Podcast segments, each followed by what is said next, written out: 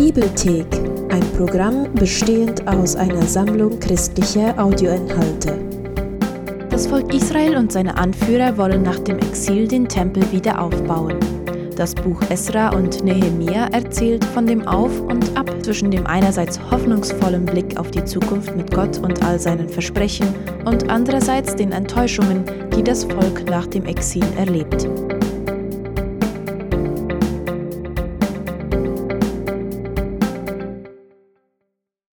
Die Bücher von Esra und Nehemia.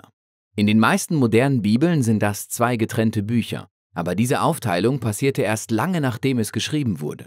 Ursprünglich war es ein Werk von ein und demselben Autor. Die Geschichte spielt, nachdem die Babylonier Jerusalem und den Tempel zerstörten und viele Menschen ins Exil geführt hatten. Dieses Buch beginnt 50 Jahre später. Es erzählt von der Rückkehr einiger Israeliten nach Jerusalem und was passierte, als sie die Stadt und ihr Leben dort wieder aufbauten. Das Buch konzentriert sich besonders auf drei federführende Leiter, die den Wiederaufbau verwalteten. Das waren Serubabel, Esra und Nehemia. Der Aufbau vom Buch konzentriert sich auf die Bemühungen von jedem dieser Anführer. Serubabel führt eine große Gruppe von Menschen zurück nach Jerusalem, um den Tempel wieder aufzubauen. Etwa 60 Jahre später kommt Esra nach Jerusalem, um aus der Tora zu lehren und die Gemeinschaft wieder aufzubauen. Und dann folgt Nehemia, der den Wiederaufbau von Jerusalems Stadtmauern anleitet.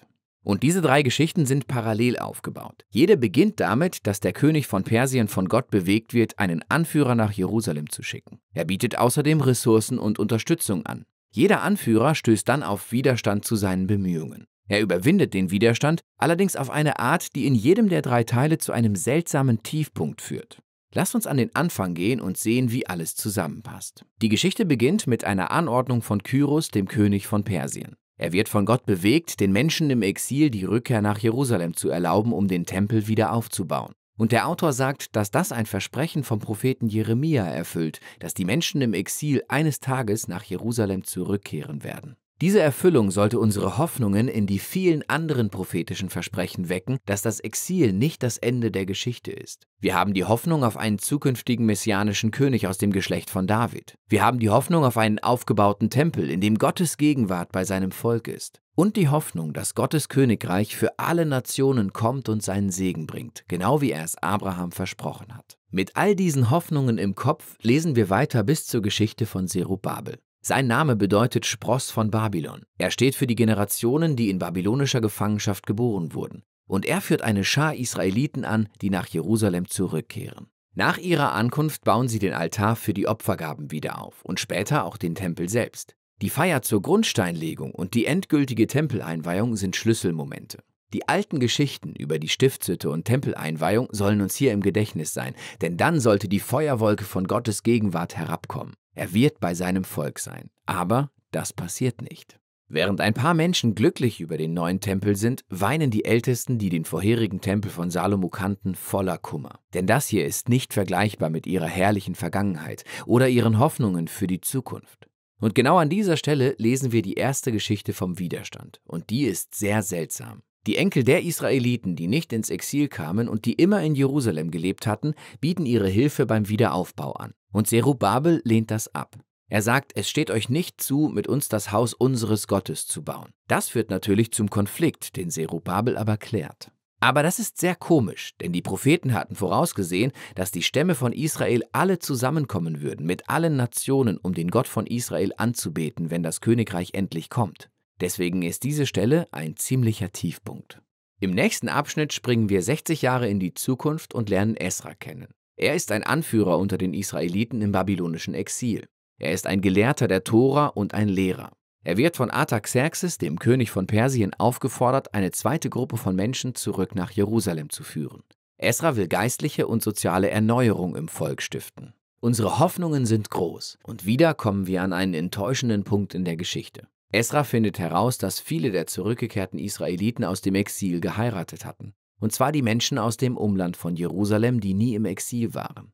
Viele davon waren gar keine Israeliten, andere aber schon. Esra proklamiert daraufhin die Gesetze der Tora, dass Israel heilig sein und sich fernhalten soll von den Kanaanitern. Er sagt, dass die Menschen, die rund um Jerusalem leben, wie die Kanaaniter sind und dass sie die Leute aus dem Exil verderben werden. Esra spricht ein sehr aufrichtiges Gebet der Buße. Aber dann versammelt er alle Anführer und erlässt ein Scheidungsgebot. Nach diesem Gebot sollen all diese Ehen annulliert und die Frauen und Kinder weggeschickt werden. Aber dann wird dieses Gebot nur teilweise durchgesetzt. Es werden nur ein paar Männer aufgelistet, die sich von ihren Frauen scheiden lassen. Diese Geschichte ist aus verschiedenen Gründen sehr seltsam. Erstens fordert Gott Esra nie auf, so zu handeln. Die Leiter von Jerusalem brachten Esra dazu, das Gebot zu erlassen. Zweitens sagte der Prophet dieser Zeit, Maleachi, dass die Menschen im Exil die Reinheit beachten sollten, aber er sagte auch, dass Gott gegen Scheidung war. Und so passen die unterschiedlichen Umsetzungen des Gebots in dieses Muster vom seltsamen abschließenden Tiefpunkt. Das führt uns zum nächsten Abschnitt, in dem es um Nehemia geht. Er ist ein israelitischer Beamter, der für die persische Regierung arbeitet. Als er von der Zerstörung von Jerusalems Mauern hört, betet er. Der persische König Artaxerxes erlaubt ihm dann, die Mauern wieder aufzubauen. Er stellt ihm sogar ein bewaffnetes Geleit zur Seite und stellt ihm alle möglichen Ressourcen zur Verfügung. Nach seiner Ankunft in Jerusalem beginnt Nehemia mit dem Bauprojekt. Und auch er steht irgendwann den Menschen gegenüber, die rund um Jerusalem lebten. Hier stoßen wir wieder auf Spannungen in der Geschichte. Der Prophet aus dieser Zeit, Zacharia, sagte, das neue Jerusalem von Gottes Königreich wird eine Stadt ohne Mauern sein. Gottes Gegenwart wird um sie herum sein und Menschen aus allen Nationen werden kommen und ein Teil vom Bundesvolk werden. Aber Nehemia scheint nach der gegensätzlichen Vision zu handeln. Er informiert die Menschen aus dem Umfeld von Jerusalem, dass für sie in der Stadt kein Platz ist. Das macht sie natürlich feindselig. Und während Nehemia seine Vision von der Stadt aufrichtig und mutig in die Tat umsetzt, muss im Schutz von bewaffneten Wachen gearbeitet werden.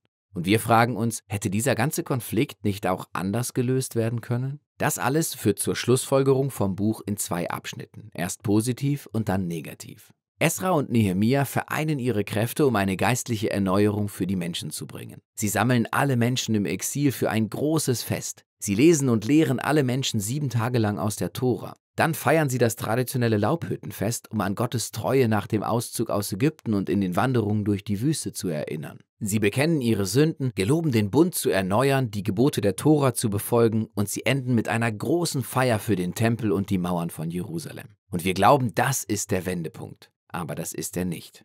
Das Buch endet mit einem herben Schlag. Nehemia streift durch die Stadt und sieht, dass die Menschen ihre Bundesversprechen nicht befolgen. Zerubabels Arbeit ist rückgängig gemacht, als Nehemia sieht, wie der Tempel vernachlässigt wird und darin nur unqualifizierte Menschen arbeiten. Dann findet er heraus, dass auch Esras Arbeit niedergemacht ist.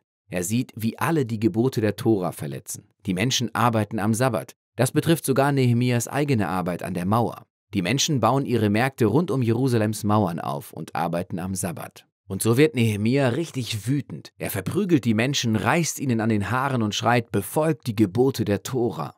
Seine letzten Worte sind ein Gebet. Er bittet Gott, ihn in Erinnerung zu behalten und dass er es wenigstens versucht hat. Und dann endet das Buch. Das ist echt seltsam, aber wir wurden ja darauf vorbereitet. Diese negativen erzählerischen Momente wurden absichtlich in die Struktur vom Buch eingebaut. Und so stellt sich die Frage, was um alles auf der Welt trägt dieses Buch zur Geschichte der Bibel bei? Erinnere dich zurück. Das Buch begann damit, unsere Hoffnungen in die prophetischen Versprechen vom Messias zu wecken, zum Tempel und das Königreich von Gott. Und dann erfüllt sich das alles nicht. Und obwohl Israel jetzt zurück im Land ist, scheint ihr geistlicher Zustand unverändert im Gegensatz zur Zeit vor dem Exil. Und während Esra und Nehemia ihr Bestes geben, sprechen ihre politischen und sozialen Reformen für die Menschen nicht die Kernprobleme in ihren Herzen an. Das Buch weist auf das gleiche Bedürfnis hin, das schon Jeremia und Hesekiel hervorgehoben haben. Gottes Volk braucht eine ganzheitliche Veränderung ihrer Herzen, wenn sie ihren Gott irgendwann mal lieben und ihm gehorchen wollen. Und ja, das Buch endet mit einem Tiefpunkt, aber es zwingt dich dazu, weiterzulesen und die Bücher der Weisheit und der Propheten zu lesen, um eine Antwort auf die Frage zu finden, was wird Gott tun, um seine großen Bundesversprechen zu erfüllen.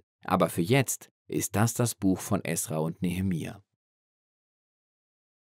Wir glauben, dass sich ein roter Faden durch die gesamte Bibel zieht. Und wir machen Videos wie dieses, um dir zu helfen, den Aufbau und die Kernaussage eines Buchs besser zu verstehen. Das ist nur möglich, weil Menschen das Projekt unterstützen. Wenn du mehr darüber wissen willst, dir dieses Video und das dazu passende Plakat kostenlos herunterladen möchtest, dann besuche unsere Website www.dasbibelprojekt.de.